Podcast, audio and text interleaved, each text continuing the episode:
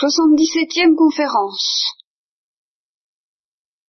Alors, comme je vous l'avais laissé prévoir, je, brise euh, l'ascension que nous étions en train d'entreprendre ce matin et qui risquait de commencer à devenir de plus en plus difficile. On s'est arrêté juste à temps. hein. Et je termine sur une question très pratique que j'avais certainement effleuré déjà avec vous. Je vais peut-être répéter ou raconter même des histoires que je vous ai déjà racontées. Malgré tout, j'espère que ça s'est un peu enrichi d'éléments nouveaux. Ce sont des questions de certaines d'entre vous d'ailleurs qui m'ont rappelé que c'est une préoccupation qu'il est décidément bien difficile de mettre en place d'une façon efficace et pratique. Euh, L'une m'a dit, vous, vous nous dites qu'il faut attendre les visites, pas, et qu'en attendant, il n'y a rien d'autre à faire que de alors je sais pas quoi, mais si c'est casser les briques ou briquer les carreaux, bon, euh, je sais pas trop. Enfin, euh, faire le ménage, quoi. Hein briquer les carreaux, c'est ça. Alors, euh, bon, ça va revenir là-dessus. Et, euh, ben oui, mais alors, euh, on voit pas bien comment ça s'accorde, euh, euh, puisque le fait de briquer les carreaux ne semble pas devoir hâter particulièrement la venue de celui qu'on attend, alors euh, on est tenté de le faire euh, sans y croire, comme ne le faisant pas, mais peut-être pas avec tout le sérieux voulu, en tout cas le sérieux qui mettent ceux qui pensent qu'il y a autre chose à faire que d'attendre des visites, hein, que, que de vivre dans une salle d'attente. Mais de préparer plus activement peut-être, hein, de construire plus concrètement, pratiquement, activement, de hâter d'une manière plus efficace la venue du Sauveur que d'être dans la salle d'attente euh, à attendre précisément qu'on vous appelle ou que vienne celui qui doit venir. Alors, ça m'a rappelé tout de suite pas mal de choses. Parce que j'ai souvent parlé de ça, même à vous, je crois. Mais j'en ai parlé récemment, à nouveau frais. Je ne dis pas sur de nouvelles bases, enfin un peu à nouveau frais, et je me suis dit décidément, faut enfoncer le clou, faut enfoncer le clou, parce que ça a bien du mal à entrer cette histoire. Et je vais vous raconter pour commencer une histoire que je vous ai peut-être déjà racontée, mais qui vous montrera de toute façon que je suis sensible au problème. Une histoire qui est délicieuse et euh, très éloquente. Peut pas mieux exprimer le problème, le danger que constitue euh, l'attitude qui consiste à dire euh, je fais les choses mais attention, euh, comme dit le petit Saint Placide, euh, mon raison, ma présence de Dieu, je, attention, je, voyons, jusqu'où puis-je aller pour vous rendre service, cher ami, sans perdre ma présence de Dieu, hein Alors, on, voit ce que ça donne. J'ai j'ai vu ça chez une congrégation que vous connaissez bien, que j'aime beaucoup, mais je leur ai dit, une fois ou l'autre, qu'elles ont une manière de, de- de servir qui fait que quelque chose d'in- d'in- d'indéfinissable fait que il est bien entendu que tout ça n'a pas d'importance, par conséquent euh, enfin, on ne sent pas cette espèce de sollicitude, voyez, espèce de sollicitude, mais, mais pour vous, pauvre bonhomme, vous voyez, concret, euh, que quelquefois sont capables d'offrir des gens qui ne croient pas en Dieu ou qui ne sont pas tellement, tellement préoccupés par ce souci de leur contemplation, souci euh, qui est très bien, au moins vers la fin de la vie quand il est purifié, mais qui risque d'être passablement narcissique. N'ayons pas peur des mots, n'est-ce pas? Euh, tant que c'est pas tout à fait purifié et qu'on est plus attentif à son oraison qu'à Dieu finalement. si j'ose dire. Ah, ai dit ça à plusieurs reprises parce que c'est exaspérant de sentir quelqu'un qui vous fait très bien sentir qu'on vous rend service comme ne vous le rendant pas. oui, évidemment. Et alors que vous êtes là comme n'y étant pas. Et qu'on vous soigne malade comme ne l'étant pas. voilà. Alors j'apprécie pas du tout. Surtout quand c'est moi qui suis concerné, évidemment. Mais, même quand c'est les autres, euh, je suis pas d'accord. Alors, comment ça s'arrange avec tout ce que je dis par ailleurs? Comment ça s'arrange avec, euh, faisons, faisons parler l'autre, l'autre partie, l'avocat de la partie adverse, Ce reproche que faisait Thérèse de l'Enfant Jésus à Mère Agnès, vous vous mettez trop dans ce que vous faites, ma mère, je vous l'ai dit toute ma vie. Je lui dis jusque vers la fin de sa vie. Et c'est vrai que Mère Agnès était passionnée, et que si elle avait été pas si passionnée, ben, on n'aurait peut-être pas eu les manuscrits comme on les a eus, et tout ça, et tout ça. Parce que ça, pour défendre la cause, dans tous les sens du mot, de Thérèse, elle a mis le paquet, comme on dit. Alors elle, elle n'a pas fait la chose comme ne la faisant pas, hein, pas du tout. Elle l'a fait en la faisant, et ce, ce faisant, elle, fit, n'est-ce pas, comme il est dit dans le, n'est-ce pas, et publiant, elle publia, et, et défendant, elle défendit. Alors, euh, c'est très bien pour nous, mais Thérèse lui a toujours reproché. Vous vous mettez trop dans ce que vous faites, il faut travailler d'une seule main, comme les Hébreux, qui avaient l'épée d'une main et la truelle de l'autre, pour construire euh, des murs de je ne sais plus quelle cité. Hein. Et en même temps, l'épée de l'autre main pour se défendre contre, justement, les tentations qui vont dissoudre notre attitude contemplative. Et euh, on reprochait, paraît-il, à Thérèse d'être trop lente. Non. Ah.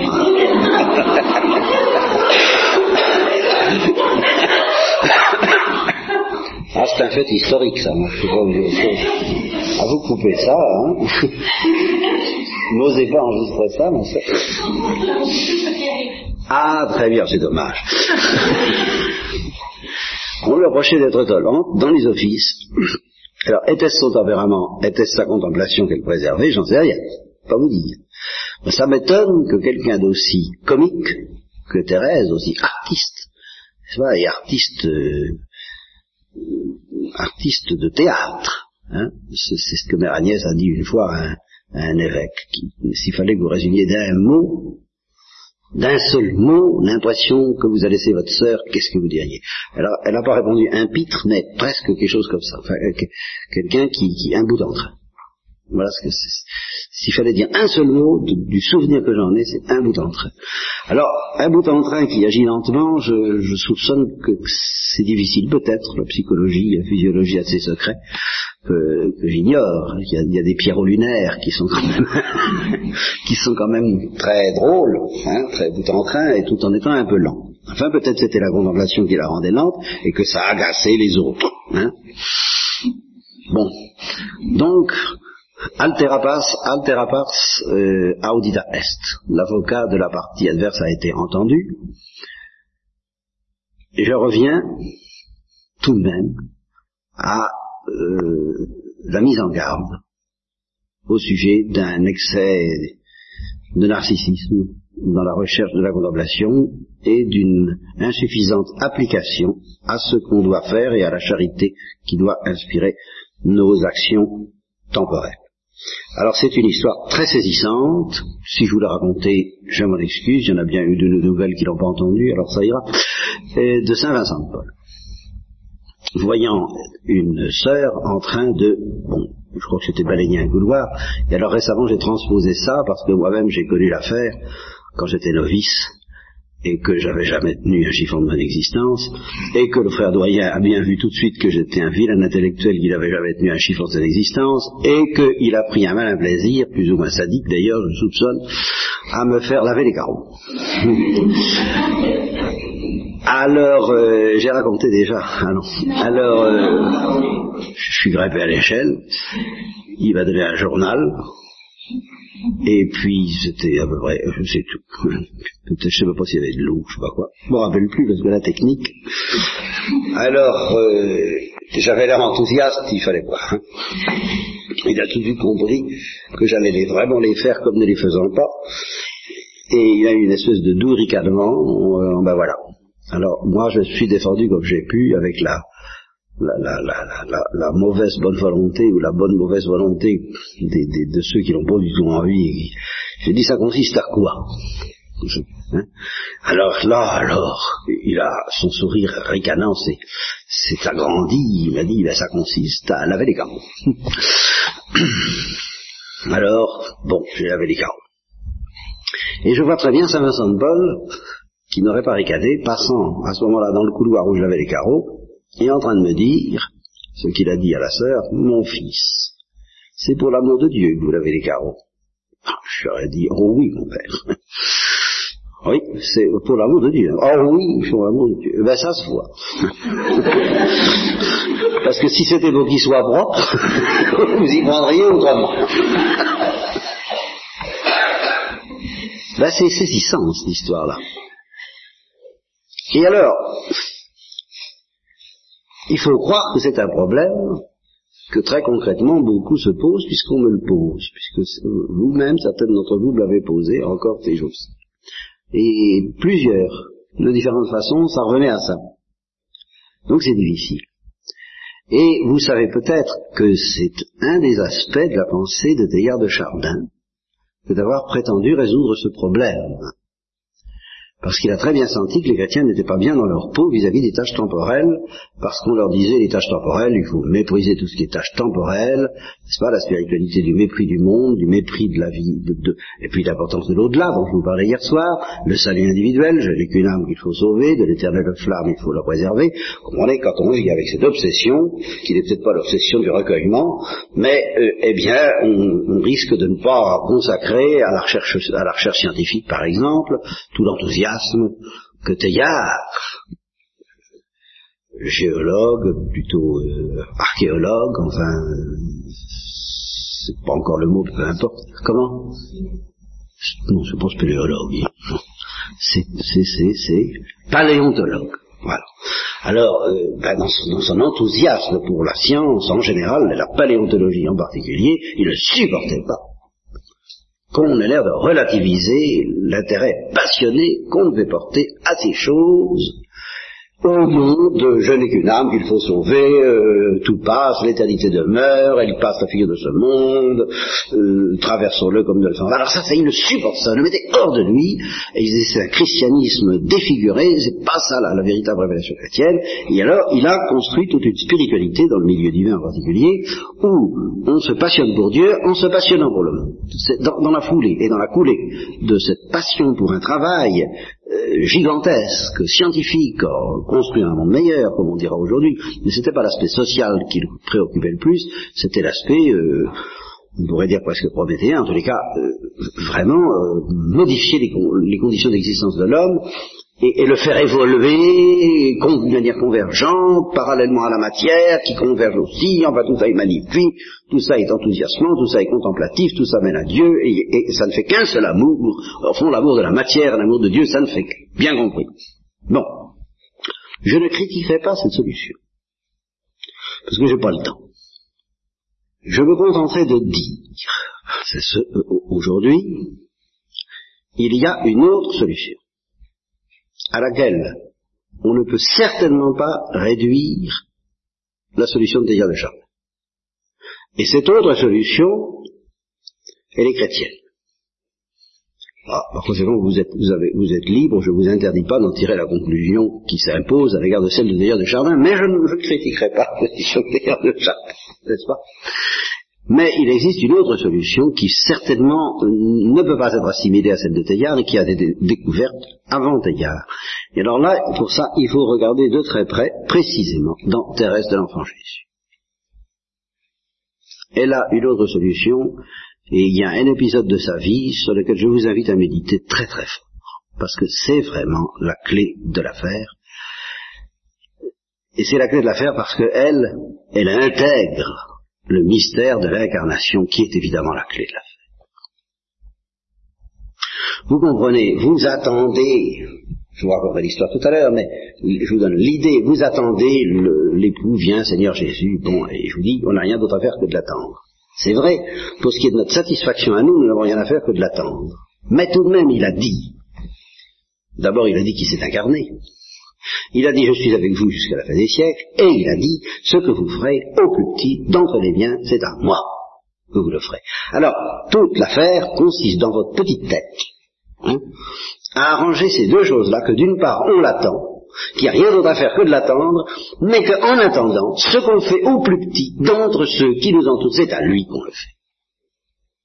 Ça n'empêche pas de l'attendre, et cependant il est là. Vous comprenez? Il est là pour recevoir nos services. Il n'est pas là pour qu'on reçoive les siens.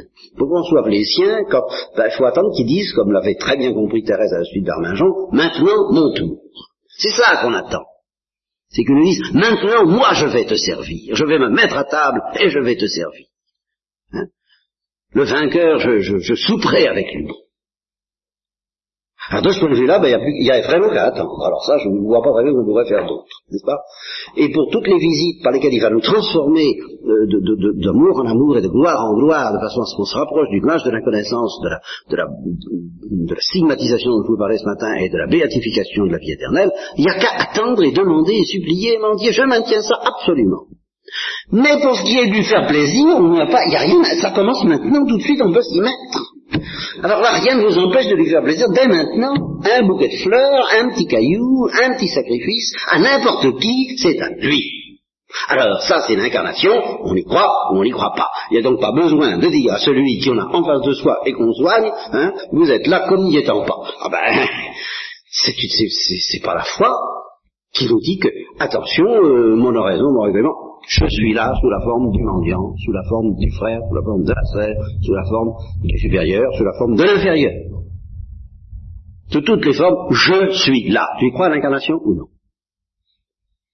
Et alors l'histoire des carreaux se transforme, parce qu'à ce moment-là, faisant les carreaux pour que mes frères voient mieux à travers les carreaux, je fais les carreaux pour que Jésus voit mieux à travers les carreaux. Voilà ce que c'est que d'aimer. Et alors, l'histoire de Thérèse de l'Enfant Jésus s'insère très directement dans cette trame, elle a eu du mal d'ailleurs elle-même à comprendre cela et à le pratiquer, parce que ça n'entre pas dans notre cœur euh, du jour au lendemain. Vous voyez, je, vous ai parlé des trois approches, mais celle-ci en est presque une quatrième, qui est vraiment l'approche de la charité paternelle, dans ce qu'elle a de fantastique. Alors, l'histoire est très simple. Mère Marie Gonzague, euh, Mère Marie Gonzague, bah, c'était Mère Marie Gonzague. Bon, on va pas faire son procès, c'est pas, c'est pas, c'est pas, mais, historiquement, il est certain qu'elle avait des parents, et des parents bien nés, de grande naissance, et que ses parents, une parente en particulier, euh, considérait le Carmel comme euh, un pays conquis. Hein, vous voyez un peu ce que ça veut dire.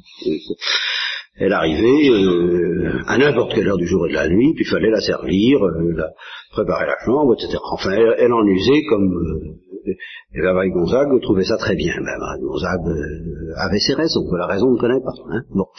Ni la règle du Carmel non plus, d'ailleurs, il faut le reconnaître. De sorte qu'il y avait une certaine révolte chez les sœurs, quand la cousine, tante, je sais pas quoi, sœur euh, à la mode de Bretagne ou ce que vous voulez, n'est-ce pas, débarquait à 10 heures du soir, comme ça, et puis qu'il fallait immédiatement tout remettre en état et astiquer une lampe.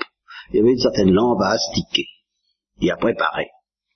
Alors que c'était l'heure du grand silence, alors que jamais les règles du Carmel, bien comprises, n'auraient permis qu'une parente arrive comme ça à 10 heures du soir à révolutionner toute la maison pour euh, Madame de machin, je sais pas. Bien.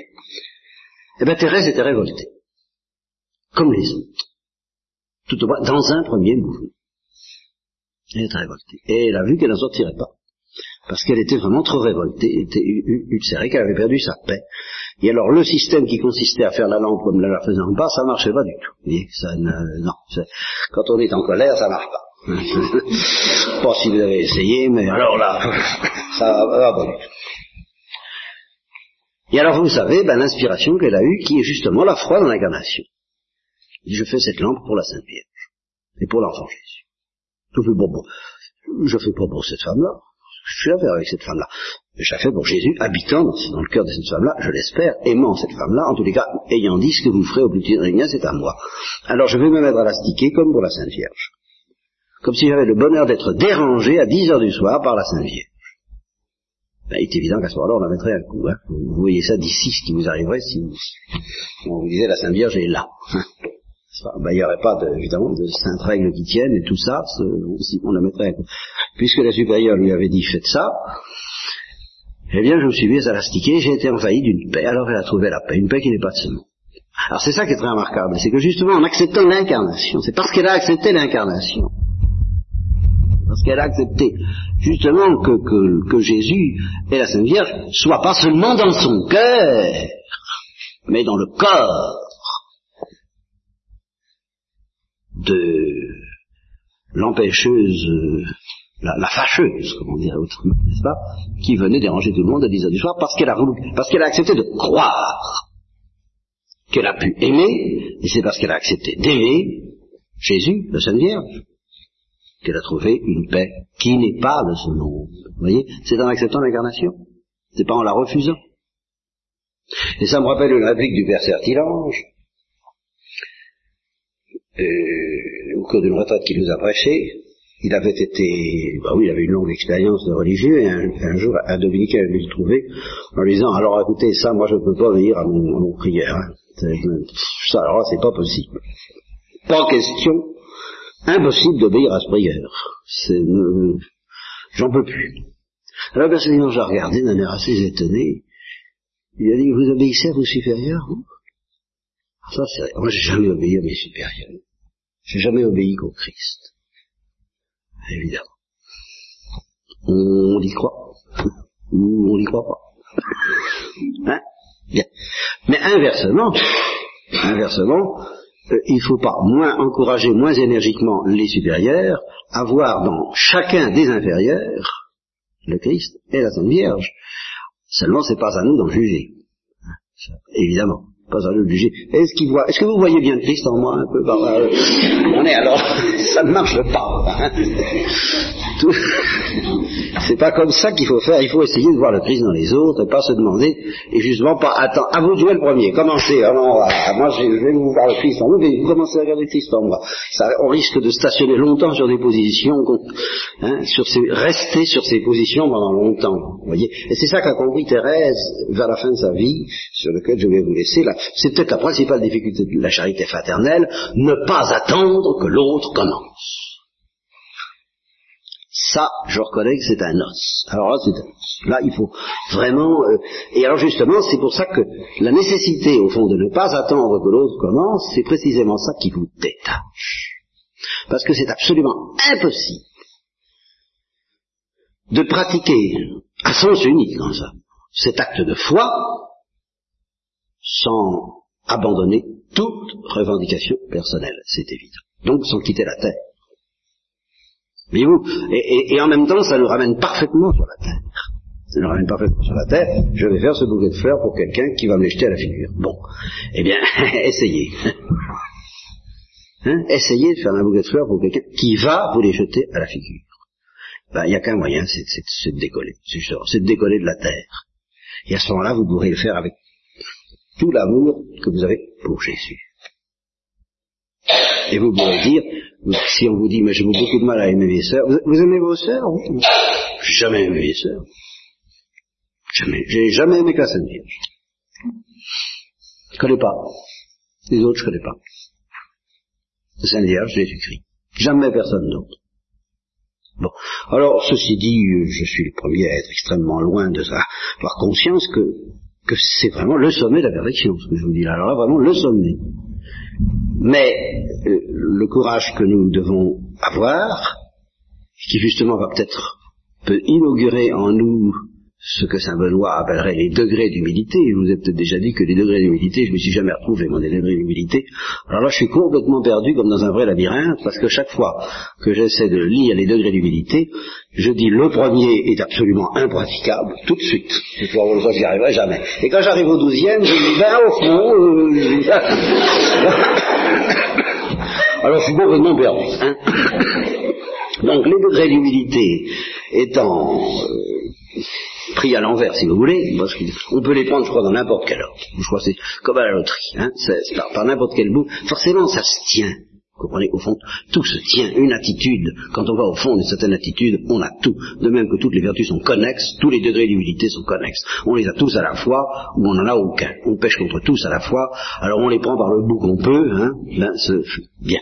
Eh bien, justement, je vous propose ce bout-là. Ça consiste à dire, attention, je ne vais pas récuser cette, disons, cet idéal, j'aime pas ce mot, je préfère cette réalité, ce mystère, cet appel, cette exigence, cette, ce désir, cette soif de Dieu qui m'appelle et qui me dit veux-tu essayer, je ne veux pas récuser ça sous prétexte que je ne peux pas. Parce que si je commence à récuser quelque chose sous prétexte que je ne peux pas, je vais tout récuser. Et, et dans qu'il est entendu que Dieu me demande des choses impossibles, c'est dire l'évangile.